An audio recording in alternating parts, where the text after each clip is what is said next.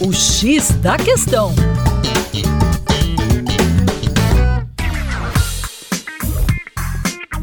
Olá, ouvinte. Meu nome é Vitor Augusto, professor de Geografia e Atualidades do Coletivo Terra Negra, e hoje o nosso papo é sobre demografia mundial com destaque para os dois gigantes asiáticos que cada um conta com 1,4 bilhão de habitantes.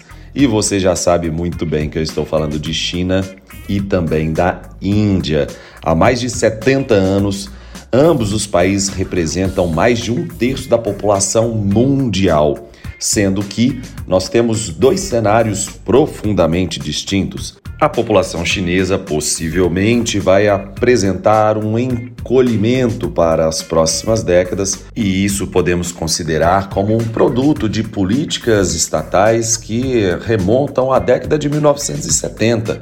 Lembrando que a China experimentou uma forte explosão demográfica ao longo do século XX, porém, na década de 1970 iniciou-se a política do anti-chow, que é o mais tarde, mais tempo e em menor número, incentivando que as mulheres tivessem o primeiro filho em idades mais avançadas, que mantivessem o espaçamento maior entre os filhos e que limitasse o tamanho da sua prole, adotando o tamanho de família um pouco menor.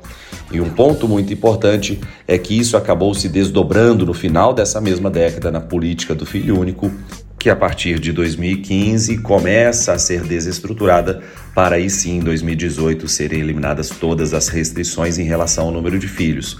Já por outro lado, no caso indiano, nós temos um forte crescimento demográfico, o que indica uma população não apenas mais jovem, como também indica um grande desafio para o Estado ao lidar com população, por exemplo, em nível de extrema pobreza.